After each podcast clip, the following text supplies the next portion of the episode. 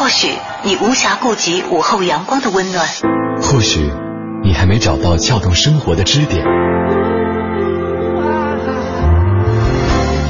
寻找空闲的快乐时间，就在一零六六文艺之声，就在一零六六文艺之声。京城文艺范儿，让你的生活独一无二。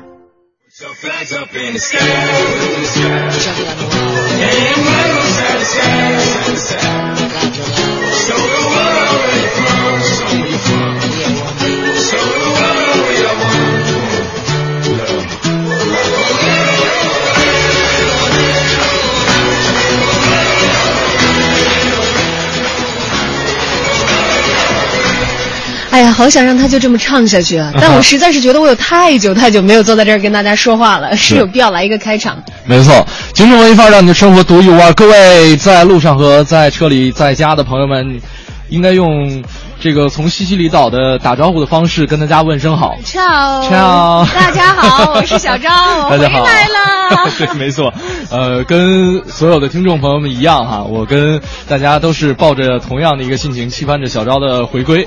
今天终于，这个正位女主播坐到了自己的位置上，算是归位了哈，归位都算是。这段时间辛苦盛轩在节目当中，这个带着我们其他的主播们跟大家一起分享文艺范儿的下午时光。嗯而今天这首开场的曲目呢，也是随着小昭回归。接下来大家非常期盼的一件事情，这件事儿好像比我回归要大得多。哎 呦，太会给脸上贴金了，给自己。对，就是世界杯了。嗯，马上就要开始的世界杯，六月十三号凌晨的四点就会开幕了。啊哈，哎呦，相信应该有很多很多真正的铁杆球迷会顶着自己的这个第二天还要上班的压力，在家收看世界杯的开幕式以是就是及各这比赛周五的早晨四点钟是开幕战，巴西对克罗地亚。这周五的早上四点钟，嗯哼嗯哼，反正上早班的同事是起来了，就没机会看，你知道吗？因为要上节目。当然了，这个文艺之声呢也会有固定的一些小板块为大家推出，包括像《快乐早点到》的这个徐强评。听球呃是吧对，听哎叫什么平潭世界杯，啊，这还挺挺拗口的一个这个名字哈。再给大家来用一个相声演员的一个角度来告诉大家世界杯那些特别好玩的一些东西，嗯包括这个文艺之声的呃海洋现场秀也推出了相关的一些小单元。所以呢，如果大家这个是跟盛轩和小昭一样的这个加引号的伪球迷的话，呃，觉得这个世世界杯加什么引号？我们就是名副其实的伪球迷，好吗？呃，好加引号是强调的意思。对，加引号强调一下。另外呢，这个加引号的含义，我一会儿再给大家解释哈。如果说大家跟我们一样是伪球迷的话，觉得这个熬夜看球确实有伤身体，那么不如在白天来关注文艺之声，你同样会有意想不到的一些收获。对，文艺青年关注足球比赛，那一定有自己的原因了。哎我问问看，盛轩，在你的记忆力记忆当中啊，嗯当然大家就是每年的世界杯都会，不是每年，每一届的世界杯，对，都会给我们留下很鲜明的印象。嗯啊，现在一说到世界杯，比方说各种各样的帅哥啊，哎呀，你怎么把我的词抢了？讨厌！我我替你说出你内心的一个想法。对的，作为一个女的资深的多年以来的伪球迷，嗯我看世界杯就是看男神的，还有跟着大家瞎凑热闹。嗯人说嘛，内行看门道，外行行看热闹。外行看男神。哎呀，不要老是抢我的词嘛，这样我才第一天回来上节目好吗你？看这个，我们心有灵犀了这么长时间，虽然你远在意大利的西西里岛，但是呢，我一直了解到你内心当中的一个 这个深入的想法，对不对？啊，这个小昭的男神是有好多哈，哎呀，但最近关注的是八神是吧？你就可以看到。这主要没得关注了，你知道，因为这一届世界杯里头所有的球员，我就只认识八神一个。我们那个年代，我都，呃，世界杯男神嗯最早看巴乔啊，巴乔然后后来有了贝克汉姆之后，我就把啊巴乔给忘记了。啊，对，他俩这个好像也没什么交集。对，没没什么交集，就主要是看帅嘛。嗯。然后那个时候，我记得我们上大学的时候，班里的女生还疯狂的迷什么。呃卡卡呀之类的这些热门的球星。然后今年世界杯真的是放眼望去全是陌生的名字，嗯我唯一知道的就是巴神了，因为上次看了一下欧洲杯嘛，就是因为他太有特点了。对他实在不是因为帅，他也真的不是我的男神，但真的是这一届世界杯我唯一认识的球员。呃，对，里边有这个，就是我觉得他是足球场上的樱花道啊，这个呃一举一动可能都会吸引很多大家的一个目光。当然，呃，这些举动也会引起大家的一个兴趣点，觉得看他不仅仅是看一个球技和球风，也不仅仅是看意大利的超强的防守。当然，从他的身上可以看到很多这种娱乐精神。相信伪我球迷就爱他嘛是吧对对对对对对，所以呢，我们这些伪球迷哈，这个呃，虽然不能够看门道，但是作为这样一场。这个全世世界的大热闹，全世界的大热闹，全世界的这样一场欢庆的一个节日，所以呢，我们可以从各个角度去融入其中，包括像四号线地铁现在也也改了这个站的一个风格，是吗？改成绿色的了。就世界杯的这个不同的站名，可能跟这个世界杯是有所联系的。是吧？大家大家如果要走四号线的话，提前做一下功课，别瞎作战了啊！内行看门道，外行看热闹。嗯今天一起来看一看世界杯的热闹，当然这是前瞻的啊。我们来分享一下伪球迷的世界杯外围冷知识吧。当然，如果你是真球迷，嗯内围的这个有含金量的知识，也欢迎大家通过留言的方式跟我们一起来分享。，对，而且我们这个这个得先给自己垫块儿这个铺路石，就是如果说今天我跟小昭这两个伪球迷说了哪些让真球迷特别愤怒的话，欢迎大家拍砖。欢迎拍砖，对，我们要求得真知嘛啊，啊因为毕竟我们是伪的，因为我们看的世界杯可能关注的关键词都跑偏了。嗯，对，没错。今天跟大家分享这样一个话题，就是你心目当中的世界杯关键词是什么呢？欢迎留言到小昭或者是 DJ 程小轩在新浪的个人微博，嗯也可以登录微信平台，在公众账号当中添加“文艺之声”，发来你的留言，我们就可以实时看到了。没错。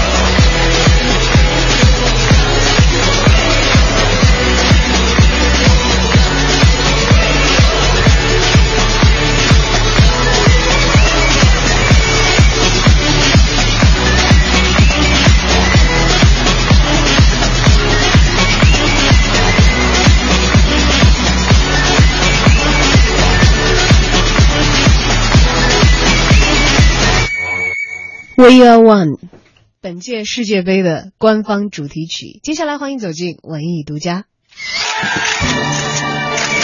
一零六六文艺独家。在全国第九个文化遗产日到来之际，留住乡愁中国传统村落立档调查项目昨天启动。我国传统村落承载着悠久历史，我们的村落底蕴深厚。源自地域不同，我们的村落多姿多彩，文化灿烂丰富。此次传统村落立档调查，民俗专家和摄影家们将组成调查小组，入村进乡，在全国各省各民族地区开展田野调查，并进行图文记录。中国文联副主席、中国民间文艺家协会主席冯骥才表示，正是为了未来，我们更需要保护我们的遗产，传承我们的文明。村落啊，是我们国岛的家园。由于民族悠久，由于历史悠久，民族众多，地域多样，文化多元，我们的村落千姿万态，无比优美。更由于我们的文明最初是在村落里养育成的，我们中华文明的大树最绵长的根在村落里边，我们难以数据的物质和非物质的文化遗产在村落里，少数民族的文化基本在村落里，中华民族文化的基因、根性和多样性在村落里，如同正确的价值观是一个人的定力，优秀的中华文化是我们民族和国家的定力。因此说，有现代眼光的人都深知，传统村落的价值不只是历史价值，更重要是它的未来价值。文化部副部长、国家文物局局长厉小杰指出，此次传统村落立档调查的成果，不但会成为文物建筑和乡土建筑维护维修的重要依据，更有可能发现新的有价值的传统村落线索。这次调查建档所积累的材料，将成为文物建筑和乡土建筑维护维修的重要依据。因为这次既有文字，又有图像。图像我讲不光是一个房子的外观啊，它的细部，特别是它的有价值的彩绘、木雕、砖雕这些东西，都会如实的记记录下来。这次调查建档可以发现新的有价值的传统村落的线索，可能为以后再扩充中国传统村落的名录提供新的资源，使更多的传统村落进入法律保护的，这也是意义重大。文艺之声记者呼吁报道。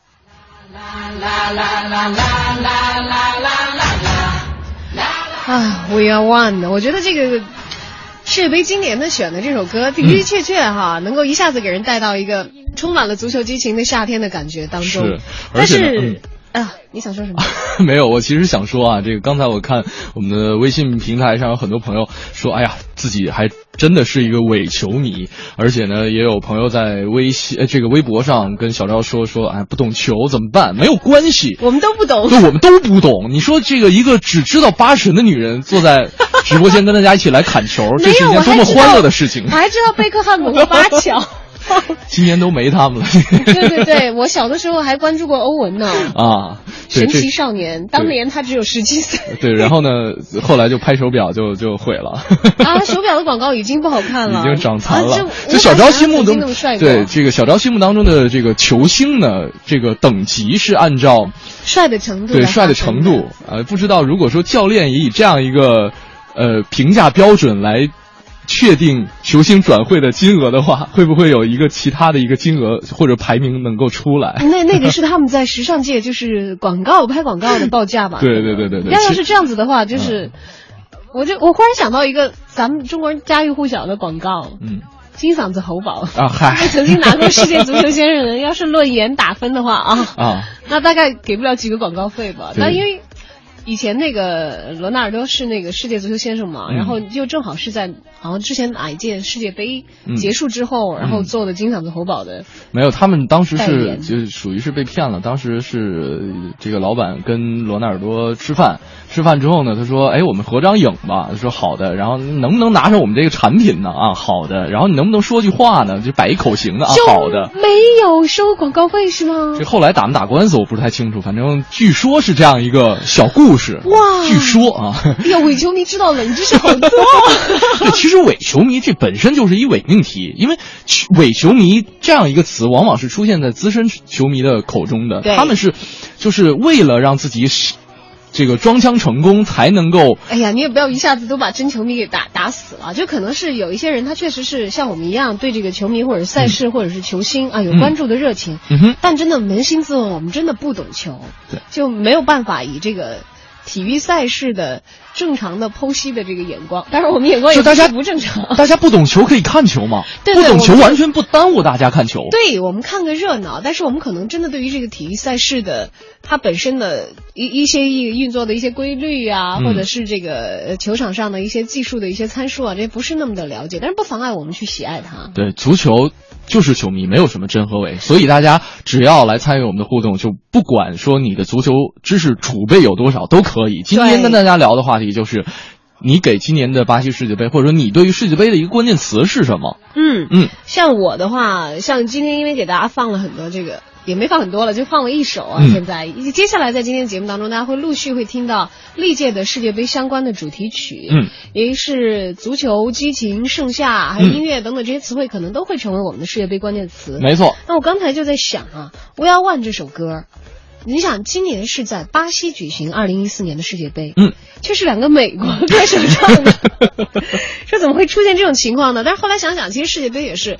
呃，世界顶级赛事了，嗯它跟这个奥运会啊，对还有这个 F 一赛事啊，不，它应该超过 F 一了，它的影响力。对，是这个全世界所有的这个体育爱好者们，不管你是真迷还是伪迷，都会非常非常关注的，嗯最具有眼球吸引力这样一个赛事，所以它也有相应的社会影响力和有那么多的资金可以去找到全世界最棒的音乐人来给他们做音乐。嗯哼，比如说这一次我们听到的就这首啊，嗯 We Are One，嗯是由美裔古呃是古巴裔的美国歌手 Pitbull，还有拉美天后了 Jennifer Lopez 一起来演唱的啊。嗯，就为什么是美国人来唱？当然是因为美国人音乐做的棒啦，而且他们两个呢，因为都是这个有这个拉美的血统，你想想，呃。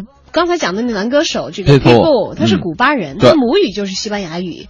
他早期的很多歌呢都是用西语唱的，而跟他合作的 Jennifer Lopez 是波多黎各人，嗯，他们都是拉丁美洲的歌手，只不过这两年是在美国发展而已。对，而且 J Lo 呢是在美国成名而已，让他们唱这个巴西的世界杯的主题歌也是合情合理的。而且最主要的是，啊，巴西巴西我们知道很多有名的球星啊，嗯，但是好像不知道什么有名的歌手。是因为呃这片大陆可能离我们相对遥远，呃而且呢这样一种热情和神秘是一直笼罩在这片大陆之上的，所以呢这次巴西世界杯也是一个很好的窗口，让大家更加能够多元的认识这样一个国家和认识这样一片热情的土地。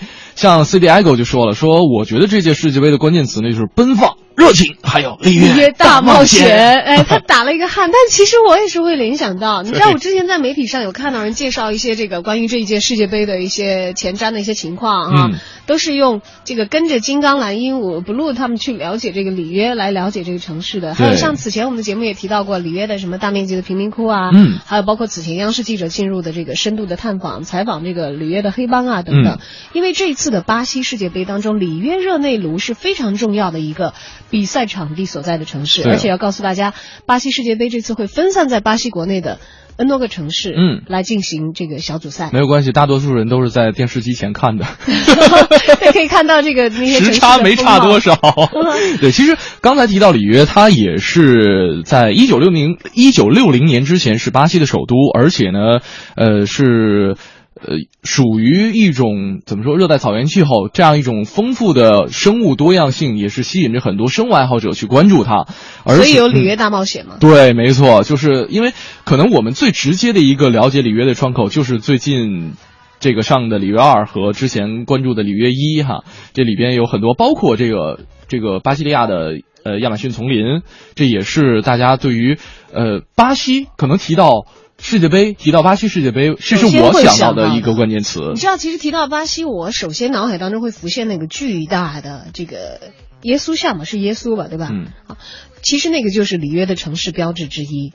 呃以至于我最开始都会以为这个啊，里约是不是巴西的首都？其实现在早就已经不是了。对，曾经是、啊。它是第二大城市嘛？对，嗯那么在里约呢，有世界最大的马拉卡纳体育场，它的嗯海滨风景是非常优美的，它本身也是南美洲著名的旅游胜地。没错。而里约热内卢呢，不仅仅是巴西乃至南美的重要的门户，它也是一个深水良港啊。呃，同时呢，它也是巴西以及南美经济最为发达的地区，素以巴西的重要交通枢纽和信息通讯、旅游文化、金融和保险中心而闻名。嗯呃，里约热内卢呢是在零九年的十月二号。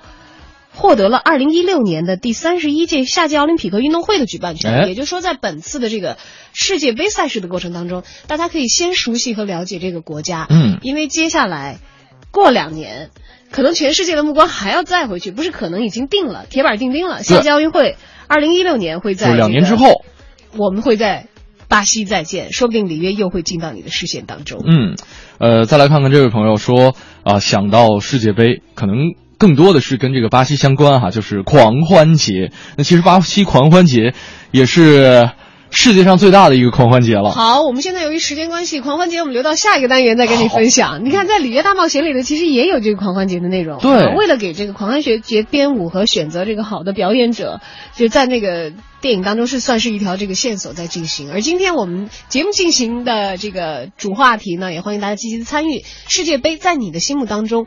关键词是什么呢？欢迎真球迷、伪球迷积极的参与互动，留言到小昭或者是 DJ 程小轩，在新浪的个人微博，也欢迎关注本频率的微信公众账号“文艺之声”。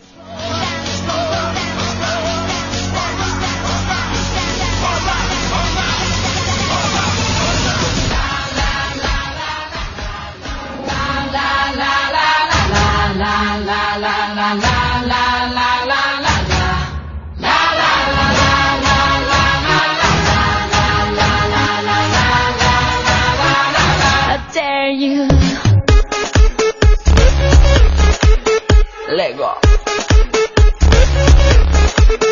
Let go. Let go. Let go. All of my life, too late till you shut up with perfect timing. Now here we are, we rock it. Our fingers are stuck in the socket. It's just a nature, a game.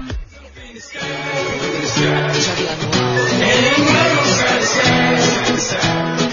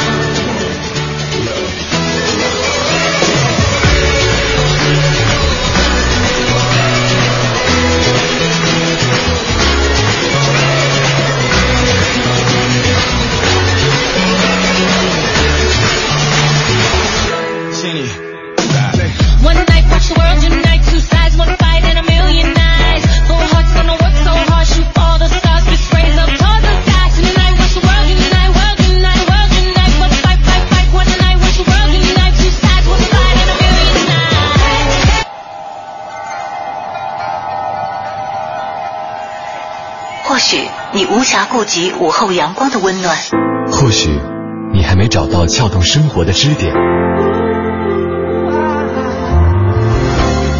寻找空闲的快乐时间，就在一零六六文艺之声，就在一零六六文艺之声。京城文艺范儿，让你的生活独一无二。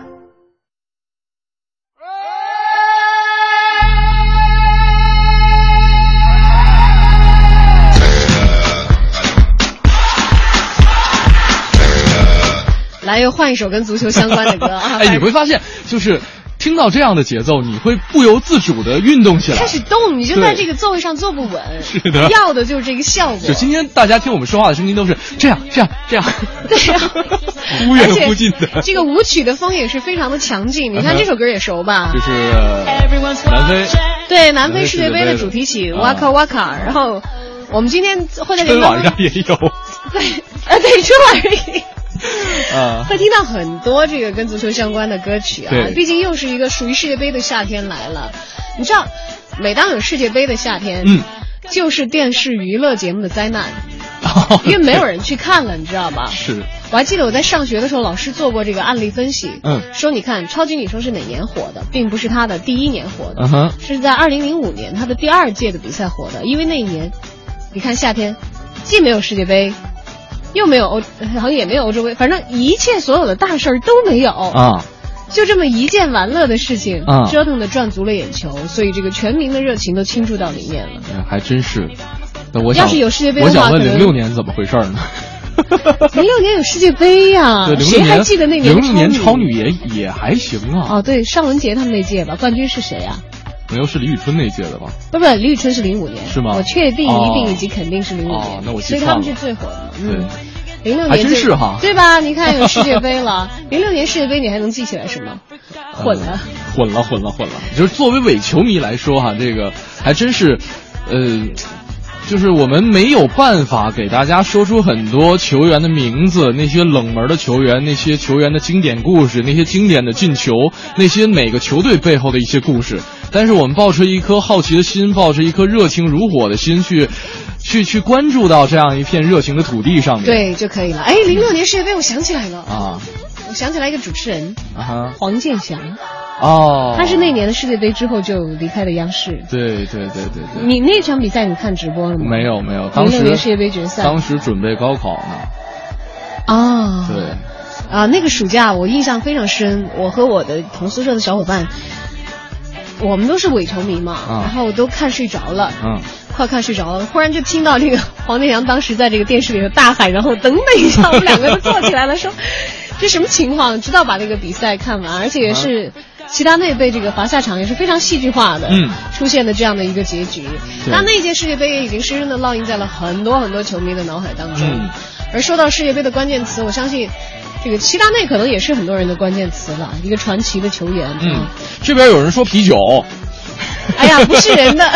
对对，这个也是我的关键词啊哎呦，我在休假之前就一直在吵吵，我说夏天来了，我要去吃烤串小啤酒。你知道，对，以前是烤串小啤酒，现在是啤酒和炸鸡啊。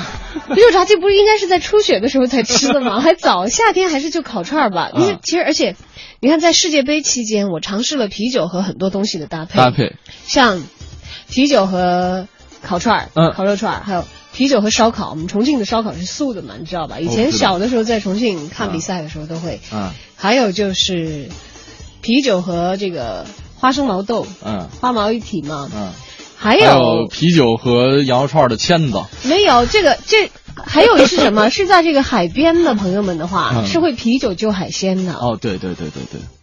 你确定不是啊？对，是有啤酒和海鲜搭配，当然但是、但是确实对肠胃伤害太大。非常非常不好的，啊嗯，所以所以建议非这个海边出生一直吃着海货的人们就不要不要太这个用这个啤酒不过还有一句话叫“再不疯狂我们就老了”，就是趁还能够玩得起来，还能够嗨得起来，还能够在半夜四点和凌晨六点起床看球的人，朋友们，这次的时差很雷人呢、啊。像南美洲，所以我看到这个开幕式我就有点打退堂鼓。早上四点开始，你知道连伦敦奥运会的开幕式我都没有看直播，年纪大了的表现。好，欢迎大家参与今天的直播互动。世界杯，当你想起来的时候，与此相关的关键词，你联想到的是什么呢？在今天的京城微粉当中，小昭和盛轩与你一起来分享。伪球迷不要害怕，真球迷赶紧把你的真章亮出来，也给我们普及一些相关的知识吧啊！发送你的微信留言到文艺之声的微信公众平台，在订阅号当中搜索“文艺之声”，或者是留言到我们俩的新浪个人微博。嗯，这个大小的小，李大钊的钊和 DJ 程小轩，好，把我们的视线从遥远的巴西拉回来，来到我在北京城。你知道的，你不知道的，你不知道而想知道的，你想知道而没法知道的，关于北京城的一一切，我在北京城。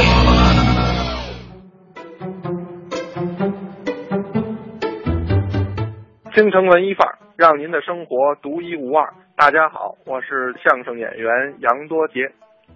这周啊，咱们给您聊一个特别的地方，他跟孙中山先生有着密不可分的关系，既是孙中山到北京的行辕，同时这个院子也是孙中山逝世的地方。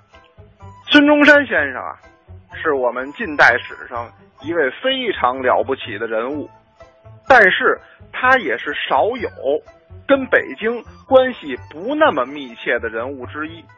孙先生一生啊，就三次到过北京，真的不算很多了。第一次啊，那是一八九四年，您听这日子就知道，那会儿还是清朝呢。那时候孙中山第一次来北京，那年他才二十八岁。正是血气方刚的小伙子。当时的清政府呢，可是垂暮之年，百病缠身。出于对国事的忧郁啊，住在宣武门外香山会馆的青年孙中山，写下了洋洋洒洒的八千字。这篇文章叫《上李鸿章书》，这也是这一次孙中山到北京来的一个重要的目的。孙中山先生大家都熟悉，但是可能有些细节呀，哎，您并不清楚。孙中山呀，他生的是在广东那个地方啊，离着北京很远。说实在话，天高皇帝远，那个地方受传统文化的熏陶，并不那么的深重。孙先生也有过一些就学的基础，念过两年的私塾。您听清楚啊，就两年私塾。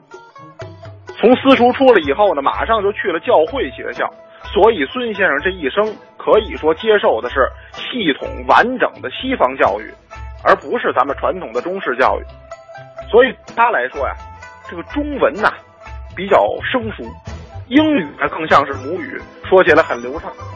所以咱们前面提到这个八千字《上李鸿章书》，那接近万言的长文啊，写起来相当的吃力了。孙先生后来啊也是唯恐不妥，还特地请这陈少白呀。帮他给润色润色，您看看，为了这篇文章，他也说是非常的用心，目的当然就是为了打动李鸿章，打动清政府，来提出自己的改革理想，提出自己的革命抱负。但是即便是如此用心啊，孙中山先生这次的北京之行啊，并不算成功。这上李鸿章书啊，不管是立意、建议还是感染力，哎，都未能尽如人意。比同时期康有为写的文章啊，还有很大的差距。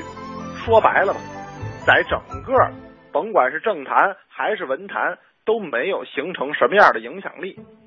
这方面，一个是孙中山那时候还很年轻，才二十八岁，涉世不深；另一方面，孙中山的这个革命啊，尚在空想阶段，自然是不够成熟。所以这篇文章没有打动李鸿章，没有打动清廷，哎，也是在情理之中。但是孙中山先生呢，性格非常的坚定，哎，越败越勇，败而再战但是他后期又来到北京做些什么呢？咱们明天再说。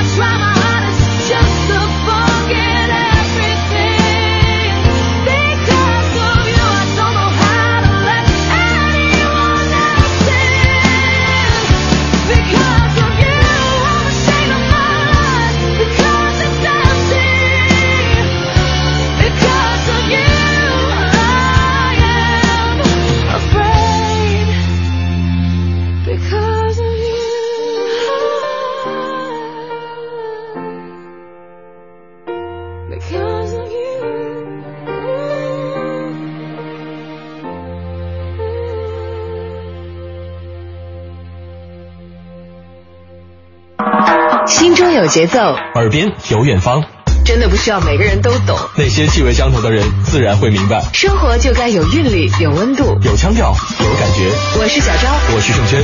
每天下午两点半到四点，京城文艺范儿，北京青年的文艺生活手册。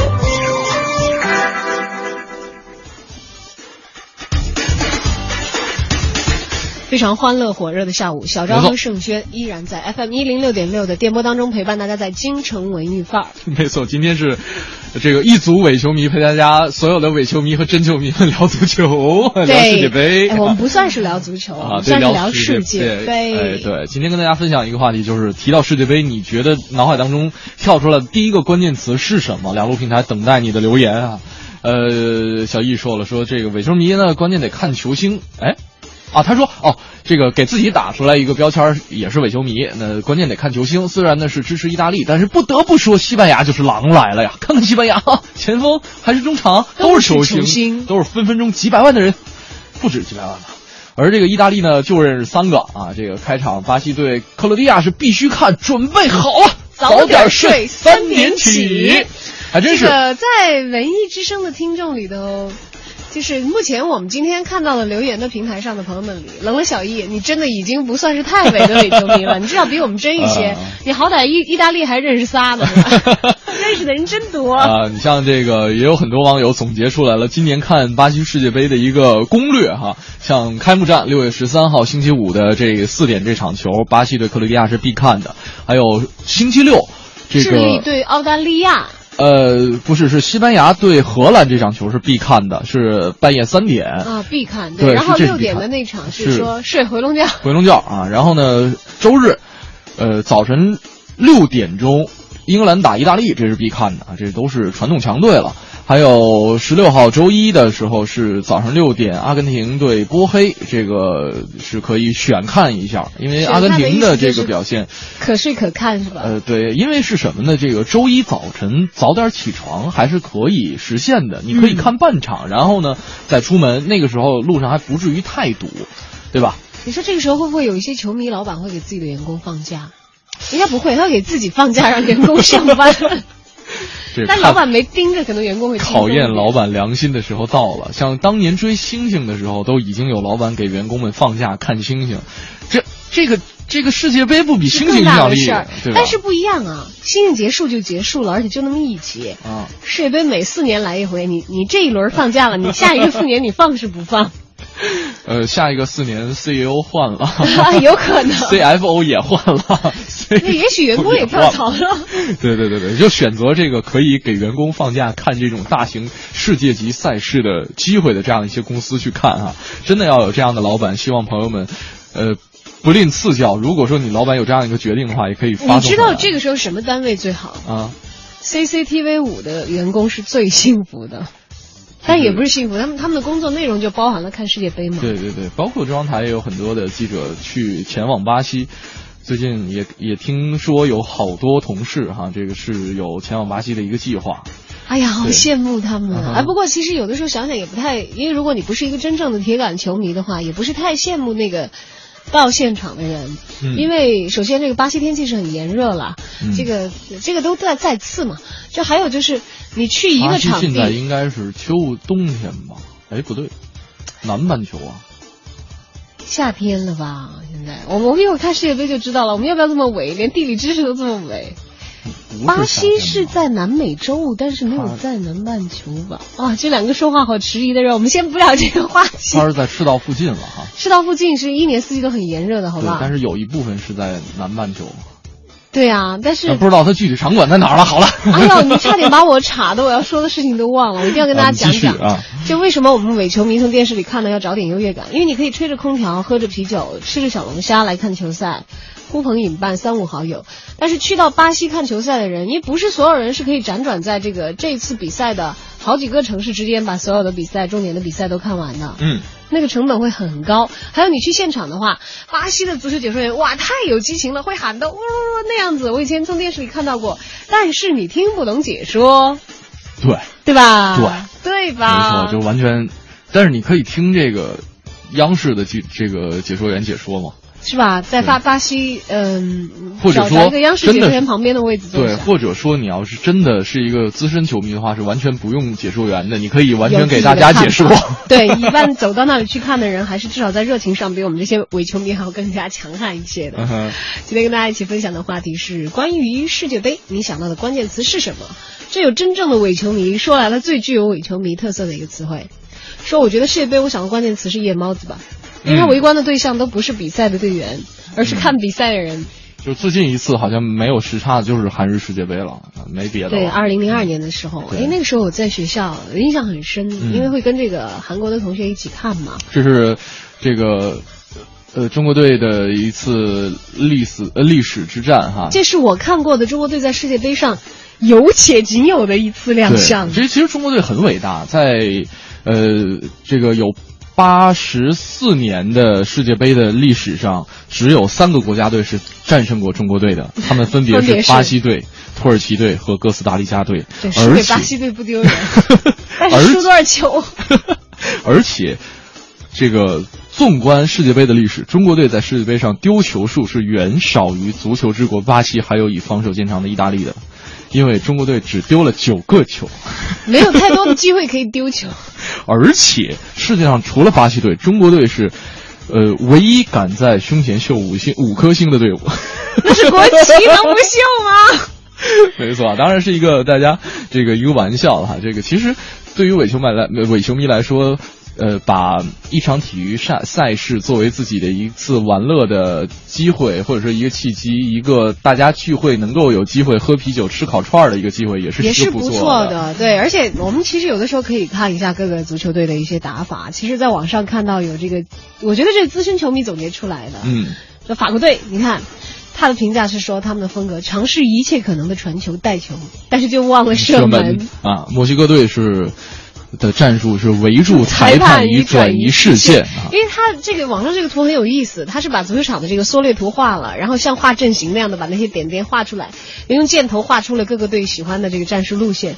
说意大利队是钢铁防线绞肉机，嗯，尼日利亚队下底下底传中。德国德国队那德国战车啊，激进高效率，势不可挡，线条很简单。然后巴西队就画了一堆弯弯绕的线条。我觉得西班牙应该也是一个战，就是同样的跟巴西队对是，就是类似的图哈，但是战术不一样啊。巴西的这个嗯以前大家都会说是桑巴之国，也是足球之国，说他们的这个场上的表现简直就是足球桑巴嘛。嗯，然后我们在这张这个网友制作的热心制作的图上说巴西队的时候不评论了，说多了都是眼泪。嗯上回打咱们国家是赢了几个净胜球来着？四个四个是吧嗯？哎、我们有进球吗？没有，没有，四比零，四比零啊！我怎么记得五比零？没有四比零。是吧？嗯啊，那我们还是很有颜面的，输给巴西队不丢人是吧？才输了四个而已嘛。我们在世界杯上一共只丢了九个球。好，我们还是来说说英国队。啊，英国队是不管就三七二十一，是就是我的啊男神的那个队，嗯，但是贝克汉姆就是没有办法出现在这次，他好像好早好早以前就不代表英国队，而且有没有这注意到这个现象？嗯，好像在世界杯上，英国队一般不是以这个英国队出现，而是以英格兰队出现，苏格兰好像还会另派球队出现，嗯，是吧？好，我们说回各个 各个各个队的踢法。好，我们再来看一下这个，其实没有，其实最最关键的是在网上看这张图是，呃，是他的神收尾，对神收尾，就是有一些专业的人员，哪怕他们不不是伪球迷，他们是真球迷，而且是真的专业人员，他们跟伪球迷也会做同样的一件事，嗯哼，那就是中国国家队的队员都会跟我们所有的不管是真伪的球迷一样，嗯，在世界杯期间是坐在家里会看电视。说起来好伤心呐、我也希望他们加紧训练，下一次能够有机会，至少至少是有在世界杯上丢球的机会吧？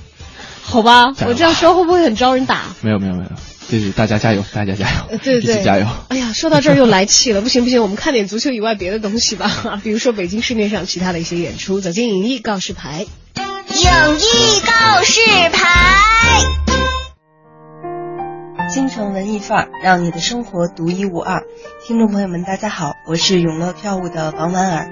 今天我要为大家推荐的一部话剧是爱情主题的小剧场话剧《何氏惊慌》。这部剧的导演是曾指导过《有多少爱可以胡来》《剩女郎》《嫁给经济适用男》三部剧的青年导演李伯南。这三部剧也被称为李伯南的爱情三部曲。这次的这部《何氏惊慌》则是三部曲的番外篇，延续了前三部剧的故事主线。故事讲述了主人公崔明国得知自己身患癌症，不忍将自己的病情告知妻子张静怡，于是他决定将妻子托付给曾经暗恋张静怡许久的老板托尼，并选择自己一个人承担一切痛苦。而因为崔明国同事的意外去世与其结识的大美，为剧情的发展带来了新的转机。崔明国与托尼精心筹备的托妻晚宴尚未成功，张静怡便发现崔明国与大美的神出鬼没。当一切正向着崔明国计划的剧本按部就班的发展时，结果却意外被颠覆，就连崔明国都措手不及。说起冯小刚，是我们非常熟悉的影视导演，但是话剧界的冯小刚是谁呢？当然就非这部剧的导演李伯南莫属了。这位来自北京的青年导演之所以有这样的称号，是因为他创作的作品虽说有商业味道，却并没有落入俗套，有着独特的艺术风格。作品中善于用诙谐的调笑来引发观众的深深思考，具有当代社会鲜明的价值观和一定的审美取向。这种有内容、有思想的作品，再加上作者细腻轻松的创作风格和拿捏处理人物情感的能力，每每上演就能引起观众的一致好评。屡创票房和演出场次的记录，因此他又被称为中国戏剧演出市场上最具票房号召力的导演，是新世纪以来第一个在全国创造小剧场千万票房的戏剧导演。这部《何氏惊慌》是今年北京人艺演出中心、人艺实验剧场原创剧目邀约演出季的参演作品，这也是这部剧的首次亮相。演员方面由李劲峰、卢野、郭伟等担纲出演。他们都曾在李伯南的经典作品中演出过，这次他们继续出演新剧《何氏惊慌》，在剧中扮演不同人物，把角色的细腻情感都拿捏得非常精准到位，淋漓尽致地表现出了人物的精神和情感。《何氏惊慌》于二零一四年六月十日至二零一四年六月二十九日在北京人艺实验剧场演出，剧场位于东城区王府井大街二十二号，也就是在首都剧场的三层。目前这部剧还剩一百二十元和二百八十元两档票，想看的观众朋友们可以开始订票了。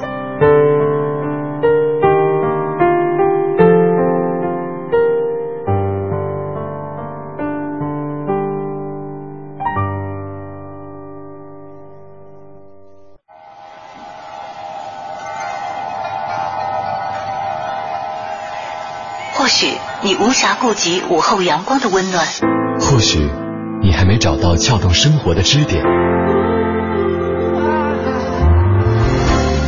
寻找空闲的快乐时间，就在一零六六文艺之声，就在一零六六文艺之声。京城文艺范儿，让你的生活独一无二。欢快热闹的下午，欢迎回来，京城文艺范儿，我是小昭。大家好，我是盛轩。今天跟大家说的是，提到世界杯，你脑子当中蹦出来的第一个关键词是什么？两路平台等待你的留言，一路呢是我们的微信公众平台四个字“文艺之声”，大家可以在订阅号里边搜索，在留言框下留言。另外呢，也可以来关注我们俩的个人微博，这个 DJ 程小轩，还有大小的小李大钊的招。刚才啊。我特别遗憾的是什么呢？就是我们在这个三点之前，呃，就第一段节目结束的时候，说了要跟大家说说巴西的狂欢节。对，杨生这位朋友说，这个提到一个关键词是狂欢节，而且呢，后来他说这怎么不说？发了两条哈，呃，确实这个。巴西世界杯必不可少就是狂欢节，但其实哈，这这个时间去巴西，呃，是错过了第一波狂狂欢节了，因为第一波狂欢节是在二月的中旬，其实或者是下旬。但是巴西每年好像不止一个狂欢节吧？嗯，应该是。这我不知道，但是因为我以前听过的，我我我不太记得了，印象不是太深。就是知道的事情是，好像每年其实巴西的狂欢节可以给他们创造极高极高的利润。就是因为我们对于巴西的认识，可能是由于狂欢、桑巴和足球是融入每一个人血液当中的，所以呢，只要脚踏上那片土地，你就已经置身于狂欢狂欢节当中了。嗯，那么这个巴西人对于。这个狂欢节的热衷啊，也不输他们的足球热情。那巴西其实也是出了很多的这个足球明星的地方。我记得我以前在这个一万小时天才理论里头看到，说他们的足球之所以出球星，是因为有精深的练习。嗯。而他们的狂欢节之所以成为世界上最大的狂欢节，可能也跟跟他们热衷于狂欢节，而且经常进行精深的练习。嗯，而且是有关系的而且平时一些。呃，因为就是人的性格都不一样嘛，有外向的，有内向的，有狂野的，有这个收敛的。平时一些非常内向的女人，在这个狂欢节上也会有非常大的对这样一种表现。而且呢，狂欢节经常会出现一些像异装癖啊、而且呢，像一些就是。比方说，平时生活压抑的一些负面情绪，可能会在狂欢节上得以宣泄，呃，去用一种激情来释放自己这个生活当中的一些压力哈，呃，包括像这个表达一些抗议啊，可能也会觉得通过这样一种形式会觉得很爽。而且狂欢节会有这个花车美女啊，嗯还有桑巴舞小姐，这个多么阳光，多么美好啊！但是他们的这个审美其实很奇特，嗯，就是在巴西的狂欢节当中啊，彩车美人有一个重要的评估标准，就是他们的臀部是不是够美丽。哎，这个其实也这跟这个美丽的标准，这是见仁见智的。对的，哦但是。呃，据说啊，除此之外，除了要这个臀型要漂亮，你才可以上这个狂欢节，受到极大的欢迎，但这只是一种说法、嗯。之外，说据说狂欢王的体重，嗯，还必须在一百三十公斤以上。二百六十斤，二百六十想象一，下，我在想是不是因为就花车游行人太多，车太大，就必须要有一个非常醒目的标志摆在那儿。对你要是人太小个子了，人家根本就看不见你，会不会这样？那你说里约二里边带瓶盖那小鸟怎么办？太小了嘛，所以后来看不见。后来要了这个很阵仗的那么多的各种颜色的鸟，你看看大家从那个反映这个巴西当地里约当地风土人情的这个电影里头也可以看到，狂欢节是他们生命当中的一个部分，对，而且会每年为了这个盛大的狂欢做好准备。嗯据说这次呃这个巴西的这个世界杯。为此，他们的狂欢节还有一些特别的内容，比如说把一个好像已经收山了多少年的，好像已经是有十几年历史的一个狂欢女王吧，嗯。再度请出山，啊，由她来参与这个狂欢节的表演，就是那现在多少公斤了？就不知道。就刚才提到呢，是这个就是一百三十公斤啊，是各种桑巴舞的表演当中担任过领舞的这样一个桑巴能手是需要有这样一个体重的。当然，这个大家走在街头上一起来参与表演的人，还是有很多身姿曼妙、非常 热辣的对美女的，因为是烈日炎炎嘛。你看这个气温一般可能三十几度，那个时候人人都流着汗，但是嗯很有可能狂欢节的时候脸上会绘着彩绘。对所以大家如果看过一些巴西狂欢节的这个视频的或者是图片的资料，嗯。可能有的时候你会经常发现哇惊讶，他们狂欢节这个美女上半身都不穿衣服的呀，但是不是全部啊，嗯。是有很多这个女性会在狂欢节期间赤裸上身的，嗯。像有一次的狂欢节当中，巴西著名的电视女演员安吉拉·比兹马克就在身体上涂满了巴西国旗的颜色，嗯。赤裸全身，随着游行的队伍尽情的欢跳。但是警察那次实在是看不过眼了，实在是要让她上去穿上一点东西。对。而警察呢，恰恰也是在狂欢节期间唯一笑不起来的人。对，因为这个头两天狂欢节头两天，因为这个，比方说人流啊、交通流量肯定是大增的，很多这个其他的地方的民众们也会开车前往里约这样一些海滨城市啊，去旅游观光，去参加这个狂欢节。而且呢，圣保罗这些大城市的人们也会前往内地去探亲度假。我觉得这是一场全民的狂欢，所以呢，也像有这种我们春运的感觉哈、各地的人流的一种交织和融合。对 对对对，所以呢，这个警察是作为一种维持秩序的这样一个非常辛苦的工种哈、他们必须得身负一线去维持整个的一个秩序，而且在这样一种。就是狂欢节上，所有人的荷尔蒙急剧分泌，一方面是造就了很多罗曼蒂克史，另外一方面也是让这个不安定的因素稍稍的增加了一些，必须要有这个，哎，这个公职人员、警察人员去去维持秩序啊。嗯，当然有了这个狂欢节的历练呢，相信在承办像世界杯啊，还有包括这个未来的二零一六年的奥运会啊、嗯这样的重大的赛事的时候，巴西就会具备相当多的经验了。嗯巴西无疑是本届世界杯当中的头号关键词。而对于伪球迷来说，我们也来认识一下他们的球队。嗯没错，巴西他们是东道主，他们是夺冠的大热门。现在巴西最有名的球星叫内马尔，嗯，对，就是那个小哥，他没有龅牙，而且他有头发。对，不是这金子的那个这那啊帮姓罗的都没来 从 A 到 C 都没有来啊，对，对是吗？对呃，对，而且呢，还有像克罗地亚，这是 A 组的。然后呢，九八年他们是拿过第三名，那会儿呢，他们的全国人民也是都上街庆祝了。赶上狂欢了。对，那个矮的呢是他们的那个核心，叫做莫德里奇。这个还有一瘦高的，就是他们的前前锋，叫做曼朱基奇啊。还有一小朋友是他们的一个新星，叫做科瓦西奇。这三个奇啊，这大家记不住没关系。摩德里奇背一下啊，摩德里奇、曼朱基基奇，还有科瓦西奇这三个奇啊，这不算。你看喀麦隆队，啊。就这这是伪球迷了解一下、啊。埃托奥这个这个这喀麦、嗯这喀麦隆的这支球队叫埃托奥，嗯，他们二零零二年叫埃托奥，二零一零年叫埃托奥，现在还叫埃托奥。事实上，他们从一九九八年就开始叫埃托奥了，是一个球员不可能踢这么长时间。对，还有墨西哥哈，这墨西哥呢是盛产仙仙人人掌，墨西哥离巴西就很近了，都是南美洲的国家。然后呢，他们把队服的颜色呢也搞得很像仙人掌啊，呃，这个有一个娃娃脸的小正太在队里面，叫埃尔南德斯，嗯对，是他们最有名的球员。绰号叫做小豌豆，为什么叫小豌豆呢？因为他爸叫老豌豆。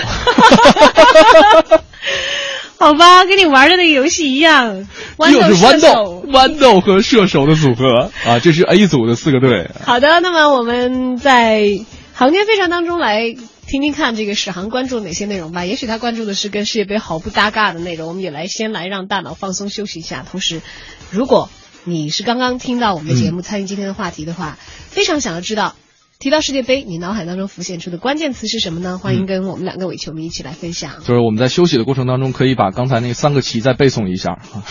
叫什么里奇？摩德里奇、摩德里奇、曼朱基奇奇和科瓦西奇，他们没有给我广告费，我也没有必要这么在节目当中给他们做一再的重复，只是提醒大家我。觉得很可爱，你知道吗？这三个旗很可爱的队伍，他们叫克罗地亚队。好，接下来走进今天的航天飞船。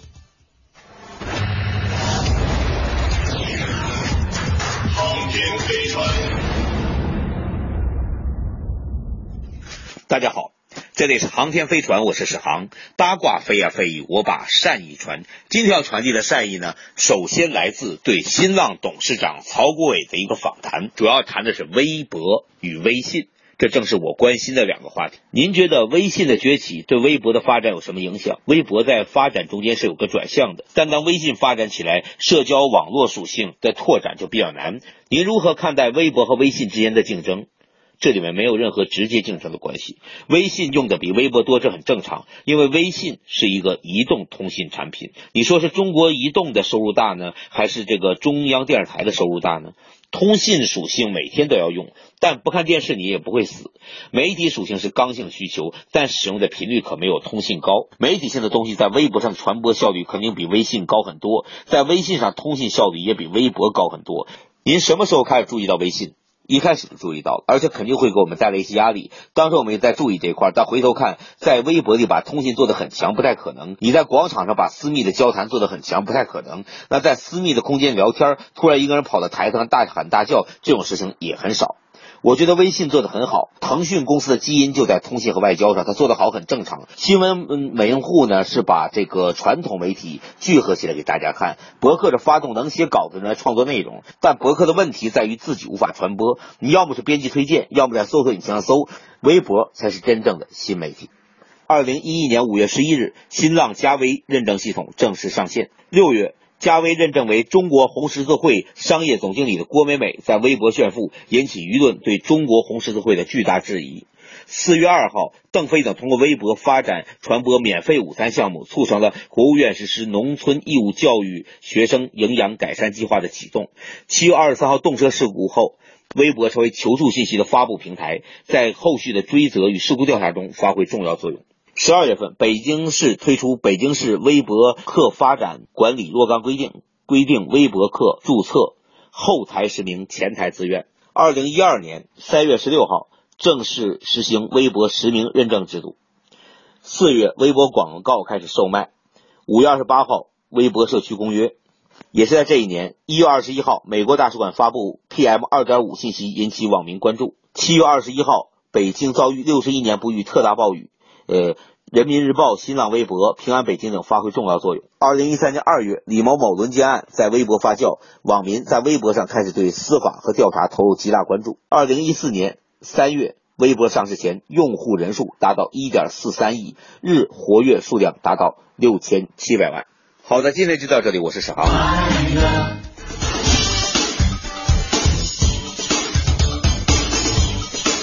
好的，航天飞船果然是跟今天的这个关注的话题是不同的领域啊。不过其实也不妨碍大家通过他提到的两个那个我们的这种说新媒体的媒介平台，对，去关注世界杯啊，呃微信和和微博啊，也可以来关注京城文艺范儿。对，伪球迷基本上也就是在这两个平台上，啊，就各种吐槽和分享他们的经验嘛。是的，这个刚才哈，为什么让大家必须要记住这三个旗？一方面就是尽管他们没给我广告，掉到这个但是棋的坑里，但是我觉得真的就是记一些特别冷门的这种球员的名字，是让女生快速融入男生观看世界杯脚步当中的一大法宝。就是聊的过程，哎，你知道克罗地亚的那个莫德里奇吗？哇塞！啊，我比较喜欢曼珠基奇哦，你看看，是吧？共同语言就来了，不单单是陪他喝啤酒吃烤串，然后说来看一场比赛吧，说啊，哎，这谁啊？那谁？立刻就被戳穿了。对，确实是，就是呃，一旦有这种国际性的大型的赛事，比方说欧洲杯，比方说世界杯，真的会涌现出一批伪球迷，就是不单单是男生的伪球迷哈，就是因为大家会有一个更加直观的感受去认知足球。另外一方面，这个受到男生真球迷和伪球迷的影响，他们的家属。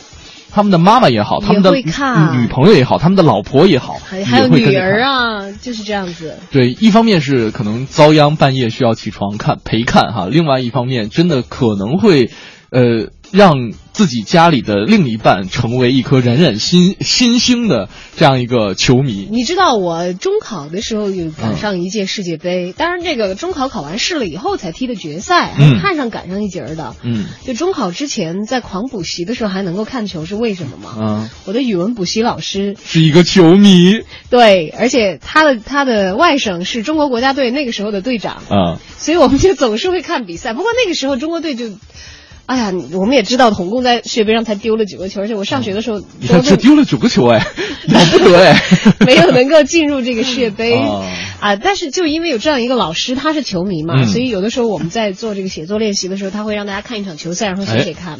对就哪怕是我那个时候是面临中考，也都做了一些这样的练习。于是呢，全班五十多个人，四十多个人现在都从事足球解说的一个活动。那就好了。对，刚才说了一下 A 组啊，B 组呢是西班牙，呃，上届冠军。打法也很华丽，当然这是一部分球迷的认知，还有一部分球迷觉得他们打法是违背足球精神的，太墨迹了。呃，足球场上的这种华丽呢，在一方面就是因为他们在场上的传球的路线就完全可以对绣一个十字绣了。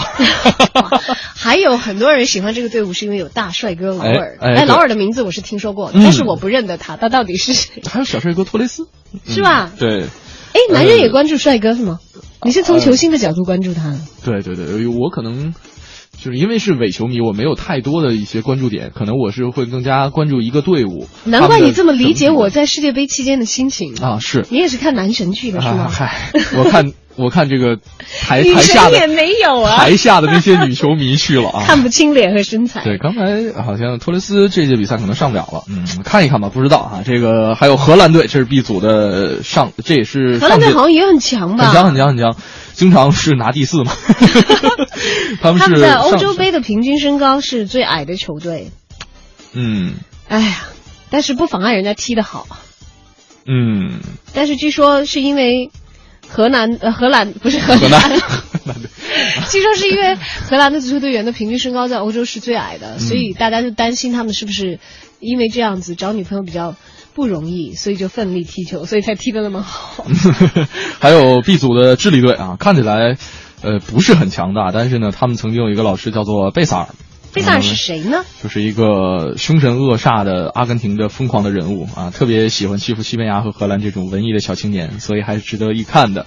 还有澳大利亚队，他们是跟着这个亚洲区打预选赛的，每年都是啊，每届都是。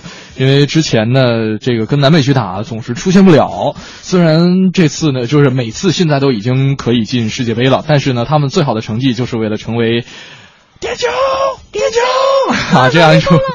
哦，我 我想起来那场好像不是决赛，那场是这个半决赛吧，是吧？就是意大利打的澳大利亚嘛。对对对对对对，是半决赛。我我之前在上半段说到这个的时候，居然说成了决赛。对，嗯决决赛是这个齐达内头顶那个裁判的嗯那一场，对这是 B 组了。像呃，要不我们还是先说说 C 组吧。有我喜欢的英格兰和意大利耶。D 组啊，对 D 组 D 组 D 啊组 D 组。，D 组，嗯，呃，贝克汉姆已经不见了，别找了，别找贝克汉姆。但是杰拉德和兰帕德还在啊，不过今年呢，其实英格兰队有点闹心。嗯。呃，当然虽然我都不认识他们，但是这是我在网上给大家找的内容啊。嗯，说卢小胖头发长了，就是鲁尼啊，嗯，那是直的，呃对，一夜之间长长的头发。而且当年这个是是欧上届欧洲杯的时候也闹出一个乌龙，就是鲁尼的头发因为用了一就是因为他的的直发吧，必须得用专业的发胶来打理，嗯，然后呢，结果那天他就忘带了，借了队友的一瓶这个其他品牌的发胶，可能也不是这个质量差，但是呢，就导致他的发型实在是在风中凌乱的这种场惨景不忍睹吗？惨不忍睹啊！哎呀，要说到这个世界杯上发型最成功的，那还是得要数回当年小贝的墨西哥头的改编版，迅速就变成了时尚圈的风潮，一直到现在都还有还有很多人，很多嗯男士这样把头发往中间那么立起来，而且觉得那么帅。对，呃，确确实挺帅的，确实挺帅的。你看而且当伪球迷的力量就是，明明在说这个小贝都不出现的世界杯，都能够拐回到 N 多年前他那个发型。哎呀，就是小昭历史上知道的足球明星加起来两只手就就就能数得过来了啊。一只手就行了，还两只。还有我们还是来加上马拉多纳和贝利，你应该能数过。啊，贝利，我是、我我看的时候，他他是以黑嘴著称的，就他跟当章鱼保罗正好是两个极端嘛。对对对对对。而且他说哪个队哪个队，一倒霉。呃，还有他是、嗯来说说对意大利队，因为之前生轩说他的这次的关注点是在意大利呃，对，意意大利队呃没有是是因为我喜欢意大利的布冯啊，嗯是因为他还是门将，因为我记得九八年世界杯的时候他就是门将啊，其实现在还是门将，太牛了。他也虽然不可能用在场这个时候就不是门将。虽然在场上不不用跑，但是这种体力确实也是需要为这位这个金牌门将点个赞。然后后腰呢还是皮尔洛，他们在零六年是拿的大力神杯，呃，这但是呢在。这个一零年世界杯的时候，他们是小组赛排名倒数第一啊！为什么差距这么大呢？哎呀，因为还有一个巴神，巴洛特利啊 啊，凡人无法理解的巴洛特利，这次也出现在了意大利的阵容当中啊。嗯虽然算不上是帅，但是八神也是神的一种，嗯，男神当中的一种。对，八神也是神呢。对呀、作为本届世界杯小昭唯唯一认识的球星，嗯，八神你要好好表现呀、对，因为这个意大利队整体的年龄还是偏大的，而且这个像 D 组当中的所有的帅哥都是，我估计是看一眼少一眼了，所以抓紧时间关注一下吧。对，下一届就不一定能踢了。哦然后我们再来关注一下 D 组其他的这个，呃，要么来说跟意大利和意大利陪跑的。没有，我们说一下 E 组吧，因为这个好吧，你就那么认定 D 组剩下两个是陪跑的。这个哥斯达黎加，和这个乌拉圭队，哥斯达黎加，因为我们是认识米卢不是哥斯达黎加，因为我们认这个知道米卢，所以呢，我们还是要感谢一下的，点一个赞哈。乌拉圭呢，这个因为是伪球 因为是伪球迷，所以实在是没什么了解。对，好的，嗯那个伪球迷关于世界杯的讨论到这里暂告一段落，也欢迎大家积极的发送留言，在节目的最后几分钟来分享你们听到世界杯的时候联想到的关键词是什么。那么，如果你说我是一个文艺青年，我真的不是太感兴趣这些体育比赛的话，嗯，接下来的探报的推荐，也许有你感兴趣的东西在。Time Out 推荐，负责一切享乐。Time Out。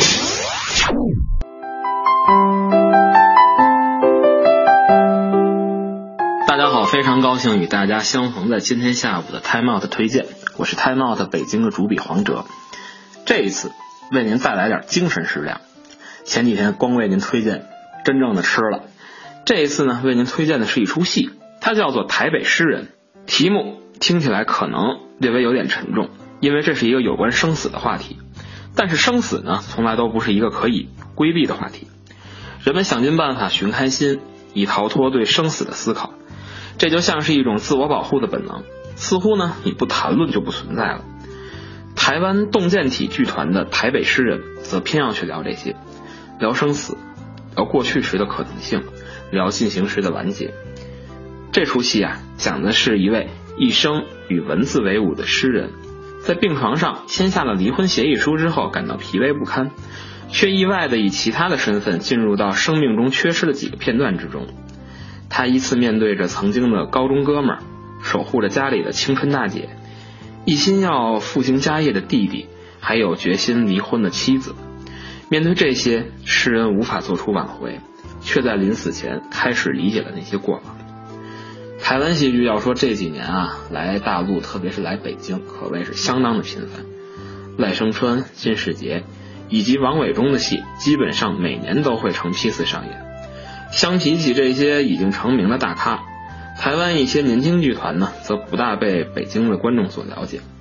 这次演出台北诗人的洞见体剧团，其实啊，并不是第一次来京。早在2012年，他就曾在肢体剧《战》参加过北京的戏剧节，现场相当的富有诗意。台北诗人的创作灵感来自于一位生于嘉义、长于台北的诗人王天元，他也是这出戏的导演。而正如戏中的诗人一样，王天元的一生呢，也正是有着空白的童年以及分崩离析的家族变故，并且于2009年因癌症在台北病逝。而这位导演呢，本身也属于编剧型导演，台湾大学戏剧研究院出身的他，之前的作品也大都是关注当下社会文化现象，善于把写实和意象相结合。这次台北诗人依然如此，尽管诗人临终前回到几个生前片段中的故事结构比较的魔幻，但是呢，每个段落也还都是进行了比较扎实的现实主义处理，让人看见那些活生生刻在小日子里面的情感。这出戏是在六月十二号到十五号，在北京的七七剧场上演。哎，我有的时候会替这些这个在世界杯期间上演的一些文艺作品的演出团队担心。担心是吧？那当然，也许也许他们也都是球迷，到时候就会不演了。呃，我倒没担心，你知道为什么吗？因为时间它不重复，有时差。哪有半夜四点出去演出的呀？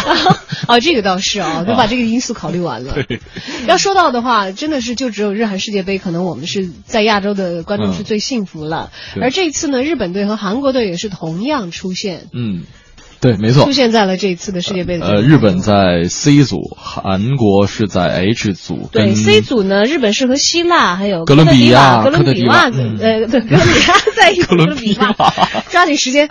然后韩国呢？呃，韩国呢是 H 组，有比利时、阿尔及利亚和俄罗斯，嗯有的打啊，就有的看。但是 F 组更好看吧？F 组，阿根廷、波黑、伊朗和尼日利亚。呃有没有你喜欢的队？因为阿阿根廷是传统强队嘛，对我我我作为伪球迷，只要喜欢强统传统强队就可以了。能不知道巴西和这个这个这个阿根廷呢？嗯，就是今天跟大家分享了很多这个伪球迷当中对于这个呃世界杯的一些关键词哈，可能是支离支离破碎的，可能不成一个完整的图案。但是作为一颗我们拥有着对于足球热爱的心，对于这个狂欢热爱的心的人，呃，我们能够享受这份世界杯带给我们的欢乐，就已经很满足了。对，充分的投入到这四年一度的大节日当中吧，嗯而且它会贯穿我们这个夏天，可能从此以后你的记忆当中就会有这一年出现在这一届世界杯上的一个烙下了深深印痕的画面。对，说不定再四年、再四年、再八年之后，想起今年的巴西世界杯，我们又有很多共同的回忆对，就像你看，这届世界杯已经过去很久了。啊。这个意大利之下，对我放的是哦哦哦啊，对，不是今年的，对，一下子把盛轩给说懵了啊。但是他仍然留在我们的记忆当中，好吧？我们终于很牵强的把一个体育比赛的赛事以很文艺的方式结尾了。好的，今天也感谢大家跟我们一起分享了一个半小时的节目时间。嗯，我是小张，我是盛轩。如果大家想了解更多节目内容的话，可以来关注央广网三 w 点 c n 二点 cn 进行网络回听。在整点过后是由戴戴为您主持的乐坛新生。今天就到这儿，我们明天见。拜拜。